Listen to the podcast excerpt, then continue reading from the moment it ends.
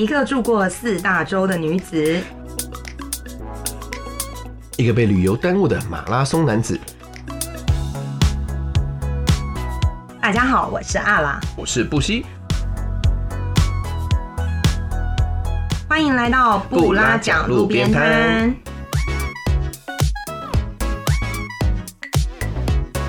我们是两位游历世界的领队，没事欢迎来到路边摊坐坐，听听我们分享世界各地的爆笑感人故事。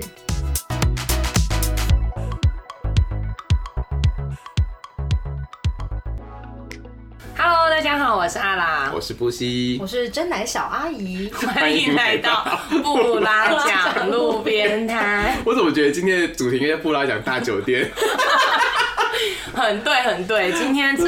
的，我觉得我们今天邀请到的这个来宾真的是，哎，不对，我们应该要先讲一下，我们现在这个系列就是好，糖糖也做了好几集，真的是好几集。大家应该也听到很多，就是在疫情下各行各业。然后我们现在呢，就是终于来到我们刚好第三季的最后一集。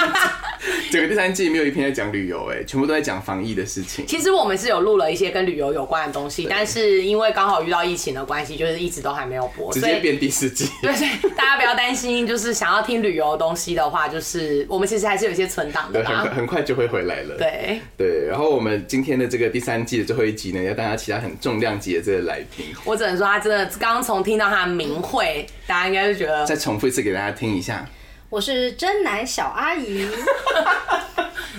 我对了，今天的这个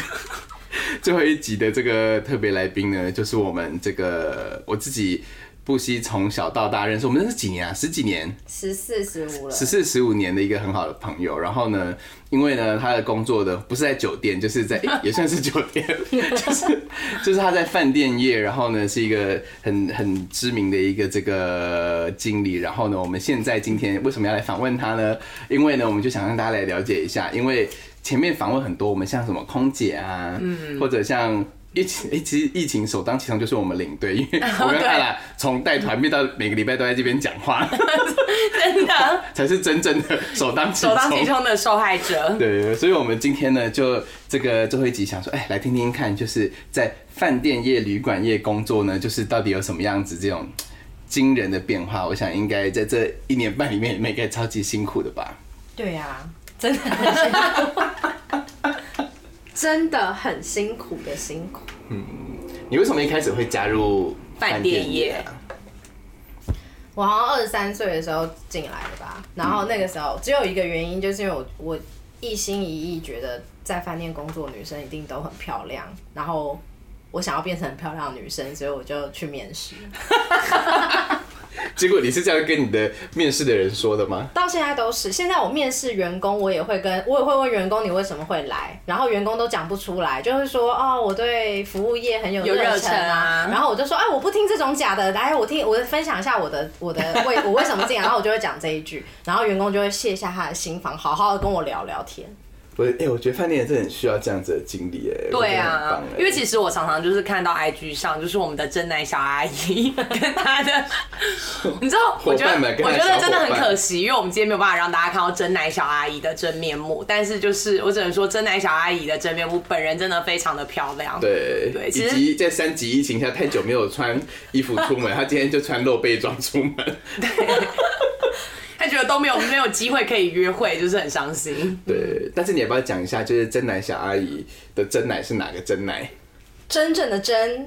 对，牛奶的奶，可不是因为真奶小阿姨很喜欢吃珍珠奶茶哦。对，不是真奶珍珠奶茶的真奶，是真正的牛奶的那个奶。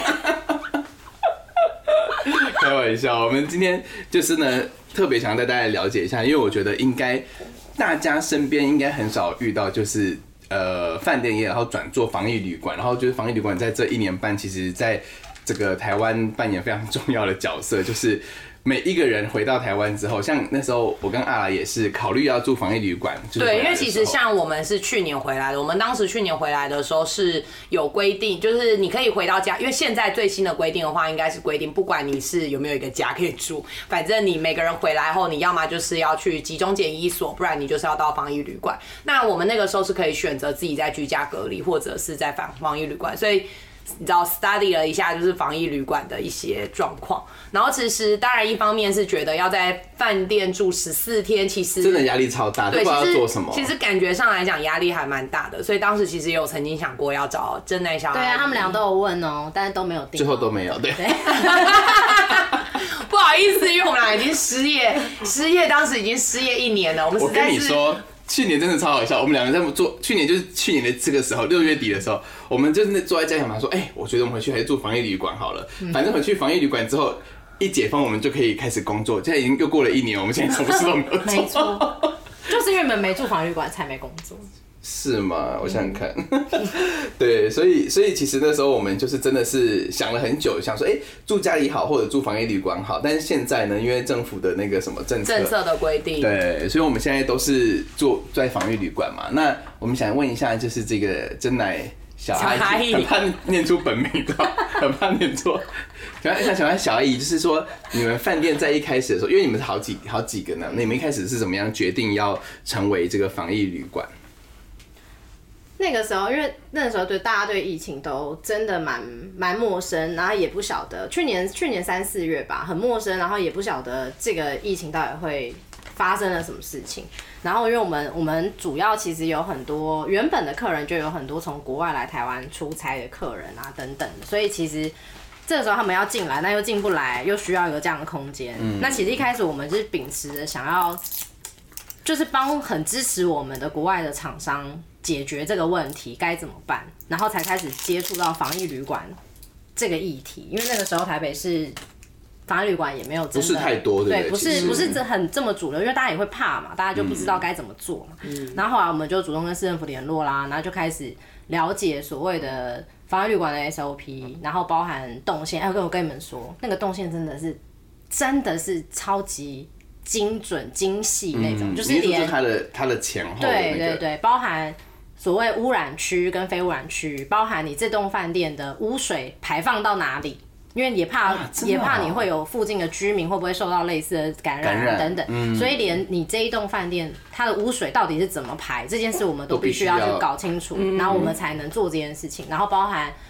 那像呃会有收垃圾的，会有收垃圾的人员啊，然后会有送餐的人员，那这两个人员他搭的电梯就不应该是同一台。那他可能走的路路线也不可以一样，他的配备也不能一样，等等这些东西，其实那时候做的真的蛮，我大概写了七天七夜的 SOP，然后送审又打回来，又送审又打回来，对。而且其实这一系列的规定，应该是像现在疫情到现在已经一年半了，其实应该是一直在变化的。对，这这一年半下来，SOP 至少改了四次到五次，从呃，而且中间又有经历什么商务课。来台湾，那他可能到什么时候，他可能就可以准呃准备出去开会啊等等。那这些所有的动线，包含他今天去了哪里，都会是柜海员我们要搞清楚的地方。所以，其实，在饭店业在这个时候转做防疫旅馆，我觉得员工的压力应该也非常大，还蛮大的。转防疫旅馆来说，你建筑物不变都无所谓，但是对就我的立场，我觉得压力最大最大就是你要搞定员工，因为。员工一开始很怕，其实我们一开始在做这件事情，我们我就遇过员工直接 fighting 啊，就是说，那正大小阿姨，你要不要自己来站柜台？因为大家可能其实一开始大家会觉得，就也不清楚说，就对于他可能怎么感染，或者是我要怎么样防范，都还没有一个很明确的了解跟认识。因为大家对这个那时候对这个病也对这个，就觉得好像只要走出门就会感染到，然后，但事实上，因为其实我我们这么多房旅馆的。第一个每一个馆的第一个检疫的客人都确实都是我亲自接待的，因为总是还是得做这件事情。那其实他其实只要把你只要把很多你只要落实你的 SOP，原则上你其实就会在一个最安全的状态，比你出去搭捷运都还要安全，因为我们会把自己包的很好嘛。对啊，那观念正确就好。我们那时候其实还请了呃某个医院的急诊室的护理人员到我们公司来上。卫教课程就是让所有人都上，对对，让大家知道说我们究竟要怎么样消毒，或者是我们要怎么样这个病毒它的原理是什么？它不是说你走在路上看你一眼，你就会你就会确诊，倒是不 对，就是哎，一开始真的好多人都这样觉得，对，但是就是我们先清楚了解这件事情正在发生什么事，那我们该做什么事情？那你自己在工作前你。正在做什么事情。其实你只要越清楚，你就越安全。哎，但我有个疑问哦，就是因为我觉得当然可能现在大家对这个比较了解了，可是刚开始像你们要转做防疫旅馆的时候，嗯周边的。旁边的邻居，对，会不会有很多的疑虑存在？会，就是大家也不太敢经过你的面前，不敢进绕饭店就绕道而行。可是因为当时，不管是当时还是现在，其实现在这个就是它是需要这个空间。你没有做这件事，你嗯，现在我们其实都还是把自己当成国家防疫队的一员，因为我们其实是在协助这个社会去把这些人做好好的隔离。对，那居民其实后来大家也都慢慢的可以可以接受，因为因为大家可能对这种东西越来越普及，也了解这个味教了，所以我觉得目前都还好，慢慢的有好了。那像是在防疫旅馆的话，就是从一开始去年，比如说一年一开始的时候，跟现在它的。住的客人的变有变化嘛？比如说比较多外国人，比较多商务，或者是现在是怎么样的客人？有啊，他就是照着二十四节气在走啊，就是春 春节春节前就是会有春节的客人回来了，然后放暑假前后就会有呃留学生回来啦，那或者是甚至也有另外一种就是在台湾授课的国外老师，可能像你的欧美学校等等那些老师，在其实暑假前他们就要开始进准备进来台湾哦，然后商务课商务族群一定也是有。就是你不得不来，你不得不出差的客人也一定都是有。那台湾之前相对在去年是比较安全，所以其实很多人都想要来台湾出差，常住半年一年，这这倒是有。然后那你看春节过后，该该可能要回去大要去大陆工作的出差的，他的工作签证差不多了，他其实就又开始轮流。那再来就是台湾。有一些比较专案的工程，他需要国外的工程师等等之类的。那这不同国家的人住在这边的时候，他们会有不同的反应嘛？比如说欧洲人就是一定要喝啤酒，因为他们不能出门嘛。对，当然有。他的然后餐也是啊，餐有的时候外国人进来，他喜欢沙拉居多，但是可能比方像春节期间那段时间都是国人嘛。对。那如果我每天都 serve 你很多沙拉。我可能就会被骂，就是会说东西都冷冷的，怎么样怎么样。但是当然我们有遇过外国人，你给他沙拉跟冷汤他都不要，他就是想要吃三杯鸡便当，也是有也是有这样子的人，所以其实。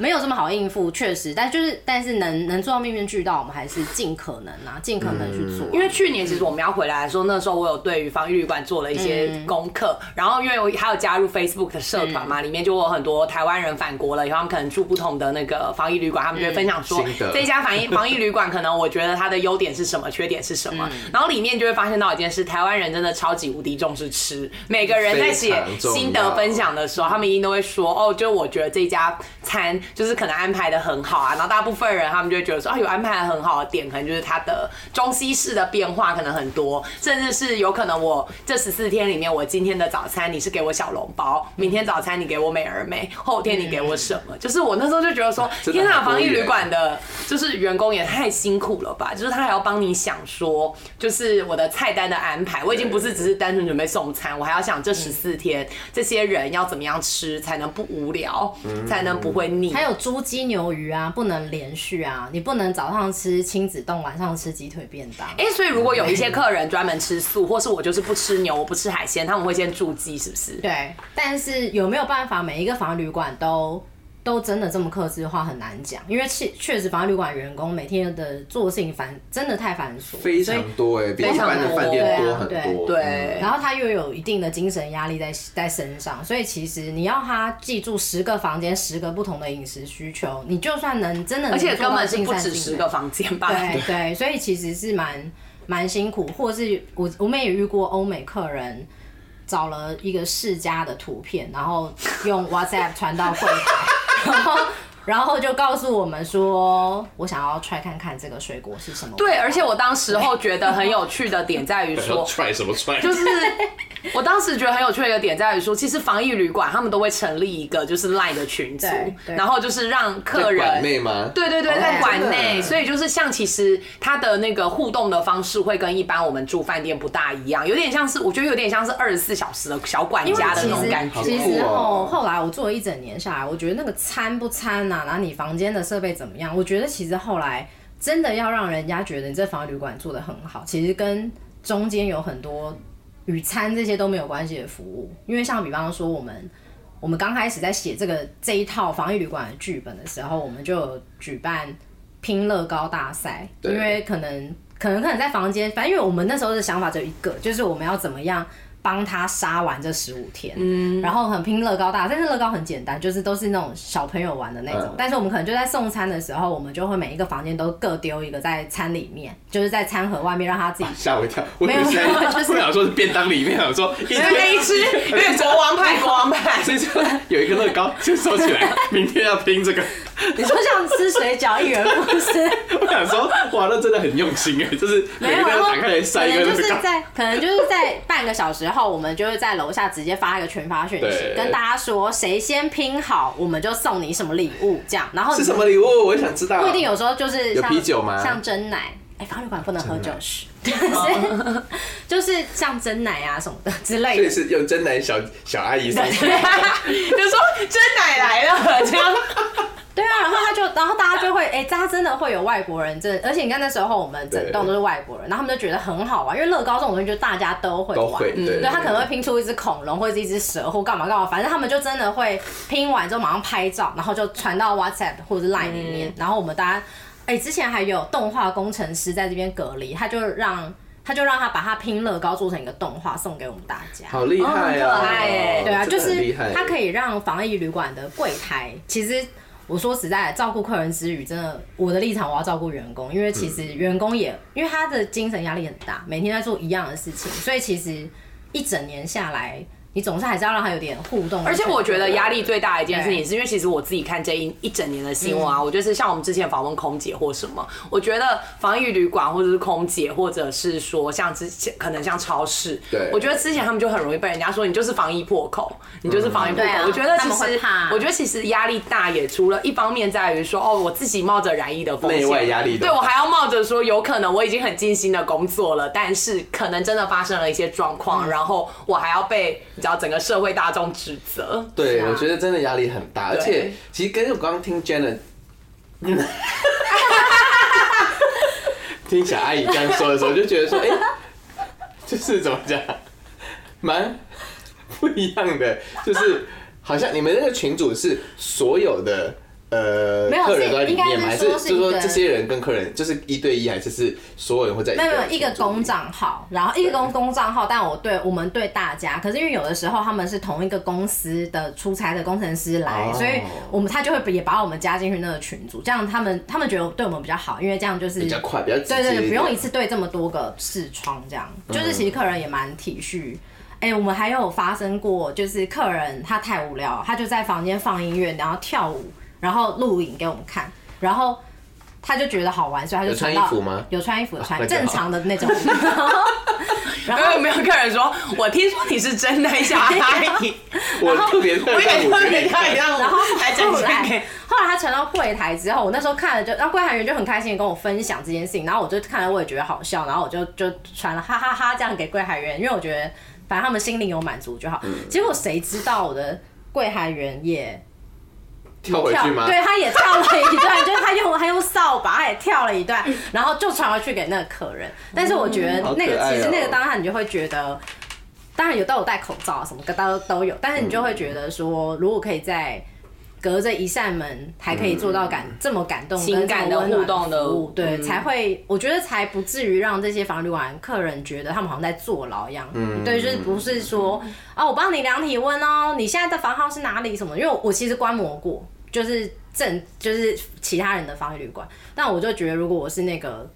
在里面的，人，对我会觉得我好像真的在坐牢，就是我好像我身上真的带了病毒，对我也不能选我喜欢的东西，什么什么都不行，因为其实有蛮多，确实是有蛮多防疫旅馆，就是便当菜色固定就是固定，它其实不太会，但是其实我为了什么而改？对对对，但是也不也不怪大家，因为事实上我觉得真的大家都有大家的难处，对，然后也有价格跟成本的考量，可是因为。那个当下，其实我们客人有时候，哦，我还有遇过一个外国客人，他想要吃西瓜，嗯，他就跟柜台说想要吃西瓜，因为我们公司旁边就有水果店。那其实因为我们的饭店没有自己的厨房，所以其实有很多东西我都是必须要真的去外面去外面帮他买回来。然后重点来了，我就买了一盒红色的西瓜切好的，然后我就放在他的房门口，这样就。这个外国客人在他心目中的西瓜是黄色的，对，就是他从来就不觉得红，他不知道红色这是什么，然后他就大发雷霆，然后接下来就是。我们就发动了所有员工，大街小巷找黄色的西瓜。对，我要哭了。但是，但是后来让人找到，但一开始员工也会觉得说，小阿姨你可以不要，就是好像什么都想要顺着客人嘛，人家其他房旅馆都没有或干嘛。但是其实后来我也是蛮骄傲的，因为也因为我们这些行为，它是让我的房旅馆一直呃家贫不断，然后生意也很好，至少可以让在这很艰困的时候，我的。我们的公司还是稳稳的在运作啦，就还不至于到说就是，呃，都要都要瀑布在危险中才有办法赚钱或干嘛，就是主动订房率其实很高。对，因为其实像这一年，应该是我觉得啦，饭店业应该影响很大，而且大家应该网络上前一阵子就是特别很多饭店都会推出那种 staycation 或什么的时候，就是很多饭店房间真的是价格很惊，价格很惊人。我觉得饭店业真的是在这一年多，就是也真的遇到压力很大。特别像我们之前其实，在摩洛哥的时候，我们也有朋友自己是从事饭店业的，真的就是。很多饭店，特别是高级饭店，真的是零客人，根本就是完全完全没有客人。对啊，对。但像是我有一个有一个好奇，就是说防疫旅馆跟就是之前像我们疫情爆发的时候，是不是有一些旅馆被征招，就是会做成就是那叫什么专责旅馆？嗯，这两个有什么差别啊？呃，防疫旅馆一开始在去年的时候，防疫旅馆其实就是入境的客人啦，然后就是你要在里面检疫十四天啊，十五天这样怎么样怎么样。但是因为后来疫情大爆发的时候，因为大家也都知道，呃，医疗能量其实是开始面临到比较比较危险的状态。那其实我们那时候，我们其实台北市防专责旅馆，它其实是在卖一个空间。坦白讲，因为终究它它至少它是一人一室。那至少它的空调啊、设备什么都是符合规则。那它其实是专责旅馆，是收收治防呃阳性的阳性的患者。你可以，但他可能是快筛快筛出来它是阳性，但是因为也担心说快筛阳它会有。伪阳性的状态，他有可能其实是阴性，但他如果真的硬要去住在一个负压病房里面，他其实就是会有有可能会对，而且也会抵累到那些真正需要救治的人的房间。所以专责旅馆它就是会先给你一个安置的位置，那它专责旅馆里面会进驻医疗团队，因为当当你或是轻症啊，或是等等可以做基础治疗的时候，你可以在专责旅馆里面就是至少待着，那有人照顾你。那可是呃，防疫旅馆来说，去年像我们就是从之前就开始做防疫旅馆来说，它其实主要还是以检疫啦，或者是隔离。所谓隔离，就像是呃，举例来说，我身边的我是呃确诊者的密切接触者，但其实我快筛之后我是阴性，但是我还是被框列的人。那这这个时候其实就可以做防疫旅馆。对对，如果家里面没有一个很好的合适的空间的话，其实就是可以试着做。我们也也，但是因为其实隔离框列隔离者。因为都是国人嘛，对，那其实也有一部分是大家其实经济压力是很大的。你说要这些狂烈的人，他去每天都花这么多钱，对，其实压力是大的。那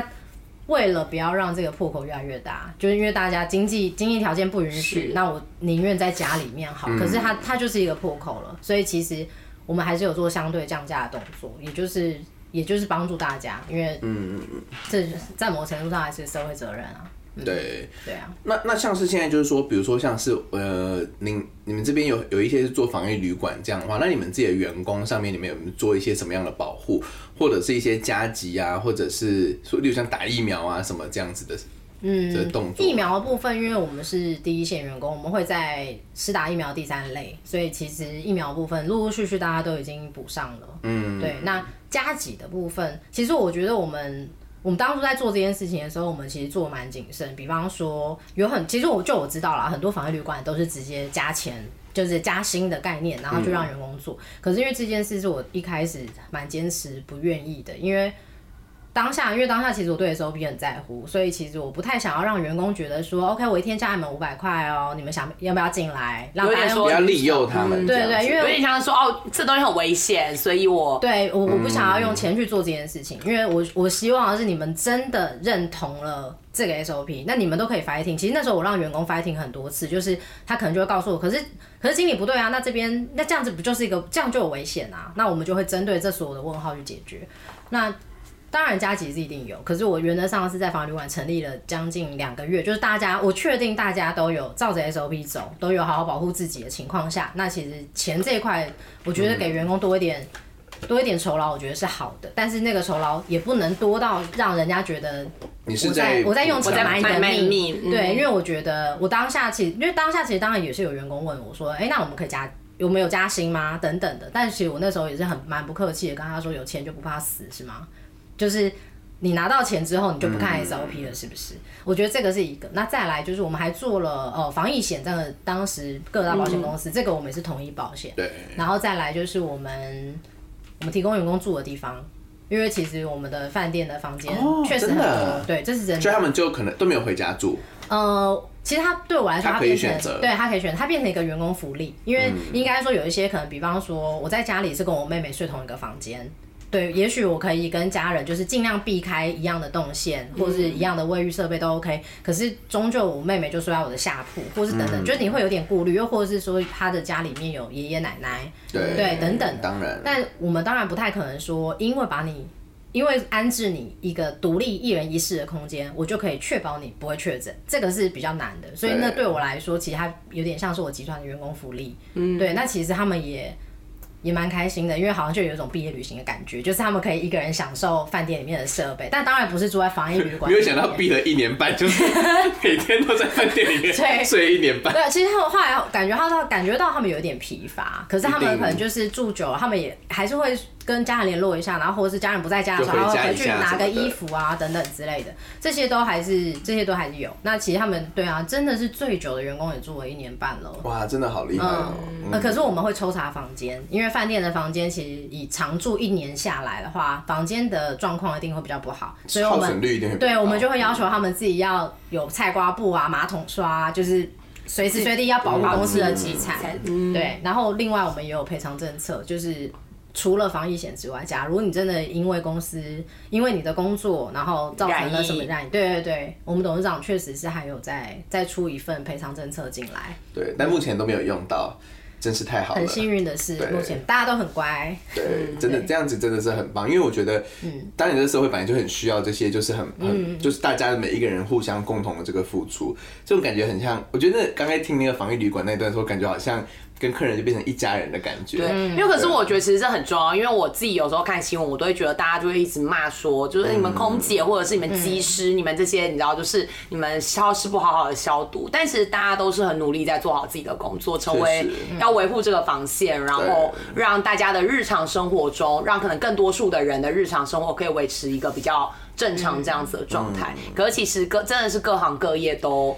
做了很多，就是很努力了，也也也也也是不一样的这个辛苦，对不一样的辛苦。那我有点想要了解一下，像现在啊，你们做，因为你们有防疫旅馆跟一般旅馆嘛，对。那你们一般旅馆像这种三级警戒之下还有生意吗？有哎，其实 真的假的？什么样的人？当然当然会比当然会比正常的时间点都还要递呃骤减很多，对，但是。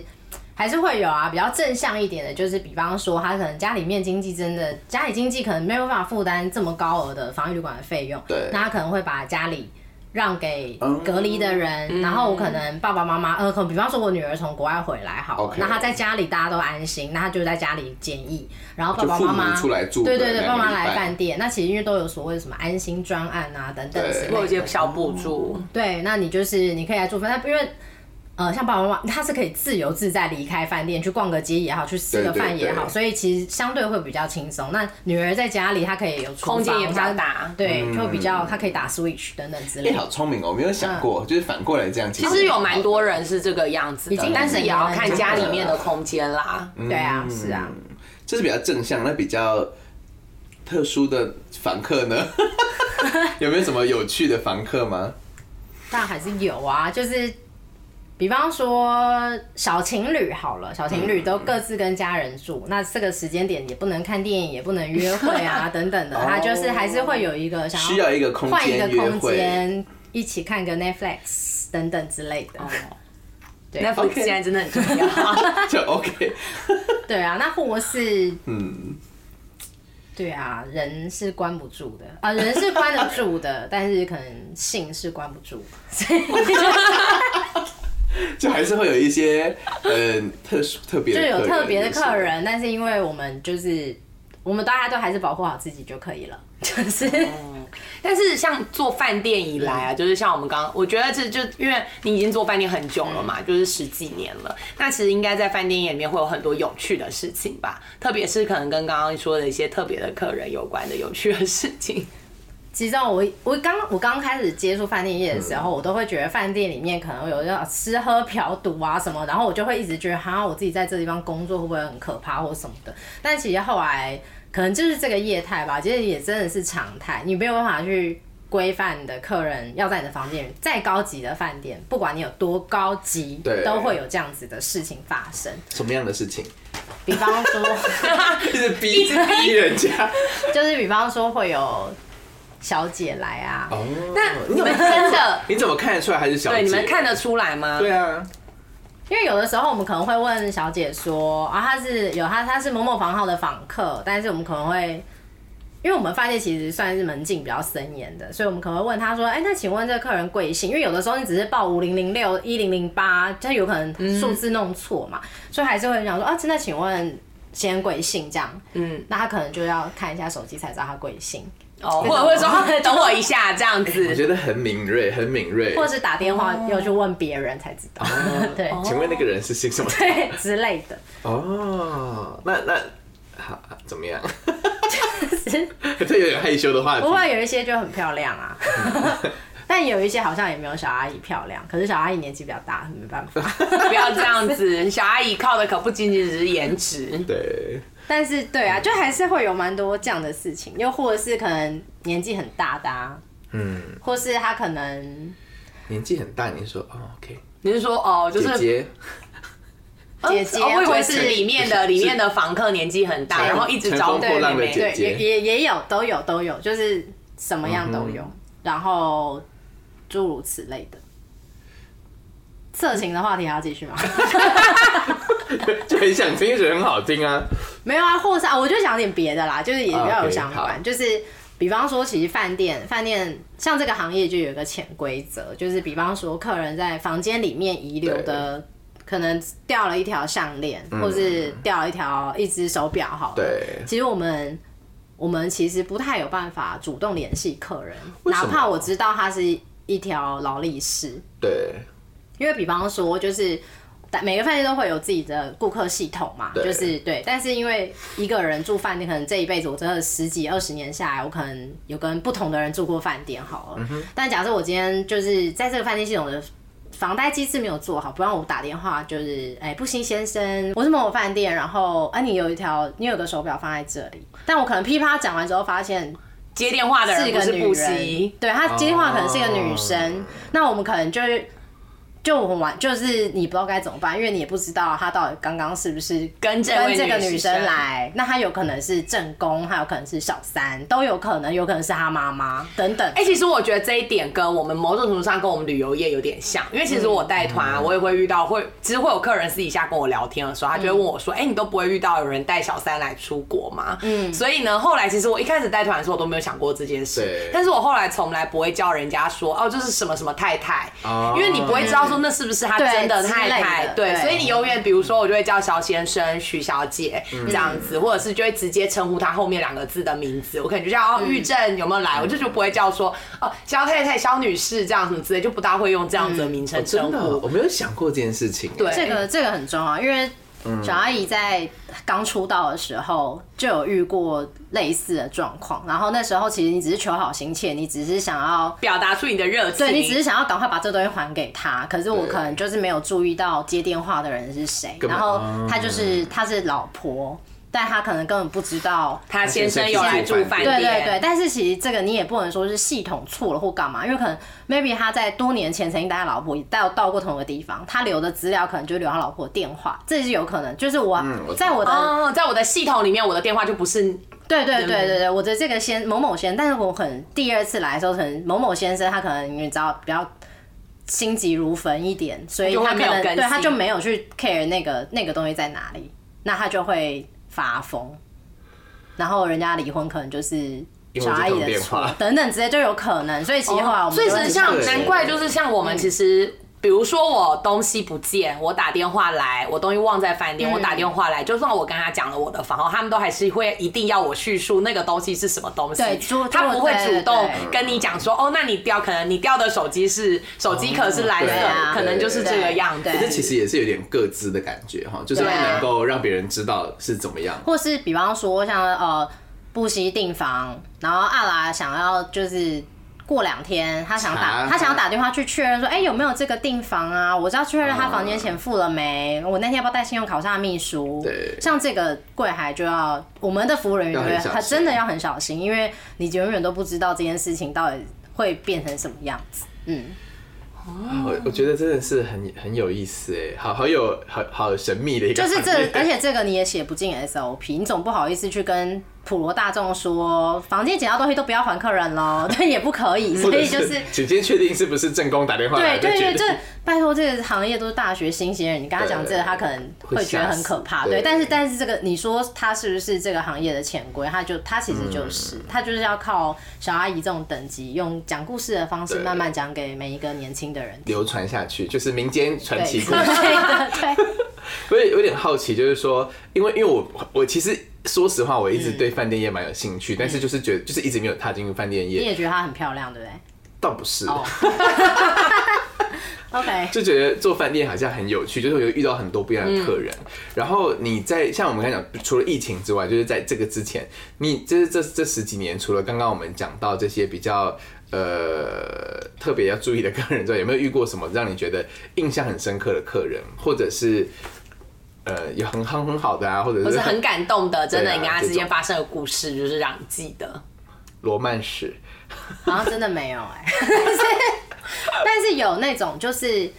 他可能就是常年旅居在国外工作，那他是台湾人，然后他台湾可能没有房子，但亲戚都在台湾，那他可能就是，然后春节前后啊什么的，他就是一定会回来一个饭店。那因为我们饭店其实也蛮多年，其实最最刚当。最一开始的管到现在也有十二年左右了，嗯，那你就其实，在十几年过程中，他每一年过年。都会来，对，就是每一个哪些时间点，他就是一定会来，但他其他时间，他也不像是那种就是会带给你非常高消费力的客人，可是你就会知道他每在我们，因为像饭店不是年节都会送礼吗？对，就是柜台员他们其实也会去传承，就是柜台员会换，但他们也会去传承说，哦，某某先生就是什么时候他回来的时候，我们要给他一个什么月饼也好啊，什么什么等之类。那他们是其实那。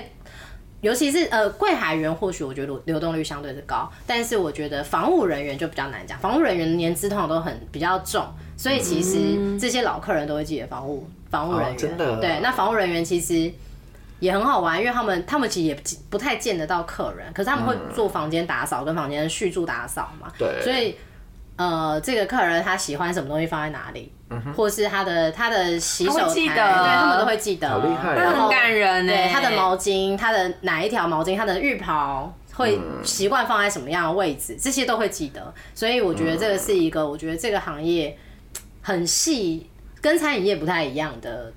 的那种服务方式。但是当然，我觉得现在。每一个饭店要能都要能做到像我讲的这么百分，因为包含我自己饭店可能都没法做到一百分，但是我觉得还是要往一百分前进，因为其实这个很好玩，因为客人住的时间太长了，它跟餐厅的呃消费周期不一样。餐厅可能一个桌子可能两个小时到三个小时的期间，对，你他吃的开这个时间，对他吃的开不开心，其实你用你用眼睛你就判断得出来。他吃一道菜他觉得难吃，你也可以马上去做补救。可是饭店真的没办法，饭店他就是把门关上了。你在这个房间里面，不管是气味也好，一颗灯坏了也好，或者是棉被有一点歪歪的，枕头没有铺好，这真的真的是会影响非常。这个人他心里面的感受就已经。他会帮你加分还是扣分？是其实柜台员是真的不知道，但他有可能就是晚上下来跟你说，你饭店隔音很差，大发雷霆。那我们很多想说，哎，怎么这样子也要生这么大的气？但有可能是很多的小事情。对对对，但你他不会告诉你他每一个缺点，所以其实那一饭店真的是很重视细节的一个产业。对啊，你没有办法去，所以这个是一个蛮蛮细的、蛮细的状态。然后还有一个就是。比方说，我们大家去餐厅吃饭好了，那呃，我们今天有八个人一起来，帮我冰一个蛋糕。很显然，这八个人走进来这餐厅的时候，心情其实是好的，对，因为我们是来庆生的，对。但是饭店不一样，有可能我是失恋的时候走进来住的，我有可能是已经飞了二十四小时的飞机，我才走进来。对我可能现在心情本来就很差，但是没人惹到你，你只是累。但是这个时候，这个时候我们我们的每一个举动都会变成触发的那个那个症结点。那这个东西就有可能会造成所谓的负评，或是客顾客抱怨啊等等。所以其实这一块是我觉得我们要做的很细很细的地方。嗯嗯。这真的是，其实有点超乎我想象，因为我跟阿拉应该算是，就是我们同辈来说，应该算是最住过最多饭店的两个人。对。因为我们在带团的时候，每天都住在不一样的饭店。我觉得饭店的，别想说好跟不好，或者是怎么样，而是说有一地方有些细节，真的，一做你就会觉得就是很不一样。像我我去日本住饭店的时候，我印象很深刻。日本有个很有名的饭店叫加贺屋嘛。嗯。然后呢，因为他知道我是领队，我的房间是他跟我讲说，哎，我特别准备了一个你可以好好休息的房间，他就给了我一个。真的是很大的房间，就是比较好的房间。然后呢，重点他桌上就是摆了一个一一个小包，那个小包我觉得真的太贴心，它里面就是有那个什么，就是那个眼罩，你知道吗？然后还有那个修足时间，然后还有那个泡澡的啊什么，就是一般客人都没有。他就是知道说，哦，领队，所以你很辛苦，所以他做了这件事情。说真的，就是这个就变成是连我自己。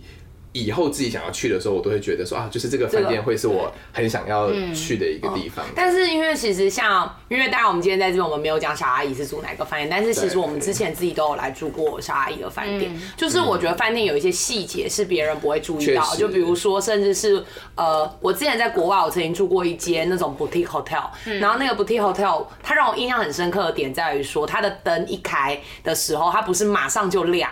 因为我们人的眼睛，如果你突然遇到光亮，你其实很刺激的。所以它所有房间里面的开关，你在开的时候，它的亮度都是慢慢变亮的。对，那我觉得其实像这种就是一个很小很小的服务细节，可是像这个服务细节就让我对那个饭店印象就很深刻。然后像。呃，那个时候就是可能来就是小阿姨服务的这个饭店的时候，就会发现到还是有很多小的细节，可能包含到说你的遥控器的宽度，就是这个宽度要多少，那男生拿跟女生拿是不是都合适？像这样子的一种小细节，我觉得就会让人会感觉到非常非常不一样。可是也是。就是这种很小的软性的服务的地方，才能够增添这个饭店的价值。嗯，以及我我自己其实有一点好奇，就是说在饭店业工作的人，就比如说柜台的这些人，他们是呃大概什么样的年龄层啊，或怎么样的？会会汰换率会非常的高吗？跟几跟你的品牌文化有关系。那我自己喜欢我自己的公司，是因为我们其实蛮蛮坚持都用很年轻很年轻的那种，就是。新鲜人更好，然后你当然有一点经验或语语文能力，当然那都是相对加分。对。但是我觉得，因为我们我的公司还蛮蛮在乎年轻人的教育。然后我自己，现在我虽然已经变成小阿姨，但我刚进来的时候也是个大学生啊，就是。但是我觉得，我觉得很好玩，是因为我觉得年轻人他在面对这些。这些客人的时候，他会有不一样的，其实他们会有蛮多不同的想法。那当然会有一定的风险，就是他有可能服务做的不够到位等等之类的。但是我觉得，如果可以把他们教好，就是可以跟他们分享，因为服务业本来就是一个吃喝玩乐的行业。嗯。所以如果你不是一个，你如果没有找到一个会吃喝玩乐的年纪的话，你比方说，我今天来一个二度就业的妈妈，不是说二度就业妈妈不好，但她有可能会。不懂为什么你要抱怨这件事情？这有什么好抱怨？对，等等之类的，或者是他不懂。当今天旅客来问你说，呃，就是附近有什么好玩的？对，附近好玩，你讲不出一些完美景点，你知道，就永远都可能都只能讲，像饶河街，你就只会讲胡椒饼。对，你老，你够老，所以你只会讲胡椒饼。那你告诉我一个年轻的，像我就会吃排骨酥面啊。有差吗？有差吗？我觉得年纪是一样的，没有，就是会有，你知道就会有。那年轻人可能就会告诉他说，哦，然后这旁边那个河堤很漂亮啊，什么他们约会的地方，或者是说哦，旁边有一个那个楚塔亚的对，那书店，然后我们就不会只想到什么慈慈幼宫或者是胡椒饼之类的。但是我觉得会比较会比较活泼。然后，如果我们有一个使命，是可以让年轻的年轻的男生女生他们都可以。把他们教育的更会将心比心一点，对，等等之类。其实我觉得好像对这社会是有点帮助。我怎么觉得好有点想哭？是不是？在一个学校啊，这里是不是真乃观世音？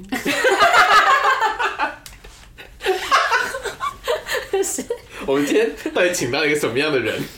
没有我哎，我以前真的是我，我真的是年纪大了一点之后才开始看透这些事。等一下，人家会不会以为你这样一直讲，人家以为你年纪到底有多大？其实真的也蛮不小的，就是没嫁出去就被人家笑那种，就是。不会，真的还好，真的不会。真奶小爱你人就是我认识的好啦，三十五岁了，而且而且你有真的奶，谢谢，这个很重要，是针线帮我针哦。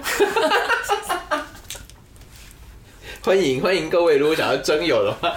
你们可以私讯布拉讲路边摊 IG，就我们我们会先给真奶小阿姨过目你的真面目后，如果真奶小阿姨也喜欢你，她就会回传一张她本人的。请你们给真奶小阿姨账号跟密码，我来回。没有，我觉得真的年轻一点的时候，我会觉得年轻人的新进人员会觉得很烦，你看压力很低或干嘛。可是其实到现一直到现在，所以我其实我的员工都会加我的 IG 啊什么之类，其实他们都他们还蛮贴近经理的生活的。那其实也当然我也不能再做什么坏事，但是就是至少让他们知道，就是在这个行业玩了这么多年以后，其实是可以把自己生活经营的很好，不是说永远大家都只会。觉得啊，服务业薪水就是很低呀，然后怎么样怎么样之类的，其实真的不完全。嗯，突然觉得这集真的很有正正向的教育意义。对啊，对。那那像是在。最后，我们因为这就是不知不觉今天讲了好久啊。好，那我们还是要问一下我们最后一个问题，因为我们其实之前的每一个访问的对象，我们都会请他给一个就是建议或者什么的。那我们今天的能源阿姨是饭店业小，不能叫阿姨，小阿姨不一样，小阿姨小阿姨不一样，小阿姨是饭店业，就是非常你知道观世音。那是在 在疫情之前啊，我们就是刚有一阵子饭店都在推所谓的 staycation。对，然后有个疑问就是，现在到底还可不可以 staycation？呃，我觉得没有不可以，但是当然也要慎选饭店，就是也要让这个，也要是这个饭店它的防疫规则都做得很好的。那我觉得其实没有不可以，因为其实大家在家很久，那你与其你去百货公司，你与其你闷到无聊到去百货公司走一走，然后或者是怎么样，与其你去做这些，就是。没有这么必要，但你又真的又真的是已经关到受不了，太想要出门。对，其实可以可以选一些 view 不错的饭店啊，那它只要它的规则又都大家都遵守规则，那其实你可以换一个环境去做去做，就是居家自主健康管理的动作，其实也蛮好玩的。嗯，而且其实像我们之前自己其实也有在 staycation 过的这样子的经验。我觉得其实就算你说我公司啊，对了，干嘛？就算我们自己都是在住在平常都住在台北市，可是说实话，真的只是换了一个居住的环境。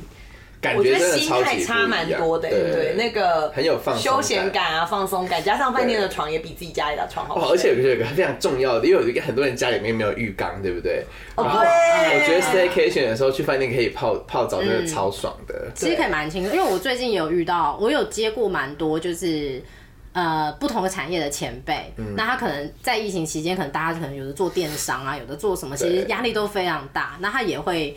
就还是会私私赖我，就是问我说有哪一个哪一个我的哪一个分管可能就是不是防疫旅馆，然后可以离他公司近一点，那他可以他真的是蛮想要休息一个晚上的，对对对，他他也是一个他也不是。他没有做什么狮子王的行为哦，他就只是，他就只是想要来，就是真的泡个澡，然后好好睡觉。其实现在因为这个期间，大家的那个精神压力是比较没有办法外显的，大家都还是憋在心里。所以其实我觉得，我觉得没有什么不好，但是还是进出饭店的时候都要戴口罩，然后实名制，然后喷酒精，就是保护自己也是保护员工。我觉得这这一块相对是最重要的事情。嗯，我们绝对没有在鼓励大家跨县市移动。我好适合比你们俩当主持人，真的结束了，很好，真的。说哎，怎么办？不然我们下一个就改成叫做那个好了，布拉奖小阿姨，真真真奶真奶布拉大酒店，下一季的名字就改成，那就可以有点新三色，可很好。我们很喜欢聊新三色的啊。好了，不然这样，我们下一季就开几集，就是那个好了，我们就邀请阿姨来，就是要小阿姨。不是阿姨，邀请观世音啦，我们这边普度众生。如果解封之后我没有太忙的话，对第四季如果还不能旅行的话，我们就来聊一些比较没错内心的旅行好了。内心旅行还是哪里？房间里面的旅行。方方圆一一百公尺以内。我们可是经营正规饭店的，对啊，很很重要。对，真的。好了，我们这个这一集。应该是我们第三季不来讲路边的最后一集，我自己觉得我非常喜欢这一集，我也很喜欢。对，我们得到观世音的指示，我是还好了，没有，但我自己很喜欢我们后来自己做的这些集数，因为其实我们邀请来的人都是我们自己真的是周边很要好的朋友，但是即使我们很亲近了，然后平常其实偶尔或多或少都会聊到工作吧，可是我觉得其实没有真的有一个机会可以去了解他们到底在做什么，或是他们在工作中得到的成就。就感跟他们感觉有趣、好玩的地方是在哪里？我觉得就还蛮开心，我们有机会，对，就是可以有有有跟这种跟这些自己的朋友好像更接近的感觉。对，尤其是今天的小阿姨，让我就是觉得真的认识她十五年来，我第一次觉得她就是工作这么认真。还第一次，我这十五年都这么认真，对对对，一直都很认真。对，好，对，OK。那我们今天的这个布拉奖路边摊，真的很感谢大家，因为我们第三季的最后一集，我们还是要来呼一下口号好了。口号是什么？嗯，不就是，哎，对，口号是什么？没有口号，没有，就是感谢大家，感谢大家收收听，然后就是欢迎大家可以到 IG 留言，然后我们下一季会转回来作为一个正常的旅游节目，我们已经。已经讲了三个月的防疫 防疫特辑，我们我们也没有想到我们会讲这么久的防疫特辑。还有真有这一块啊，小阿姨会拿到账号密码，如果你们需要的话。好好好，那我们欢迎就是呃，就是大家就是可以私讯我们你的长相，然后你的正面照。想要我跟你说，如果你在听这个听众朋友，如果你是一个一名女性，然后你想要找一个积极上进的男性的话呢，我们这边也有蓝哥。如果说呢，你是一位男性，想要积极的找一个就是呃很。就 是很漂亮，还有正面自信，又是真奶的这个女朋友的话，我们这边有观世音，就是今天就开这两任君挑选，所以欢迎大家就是来私讯我们。对，感谢大家。然后我们这个布拉讲路边摊，我是布西，我是阿郎，我是真奶小阿姨。谢谢大家的收听，我们下次见，拜拜。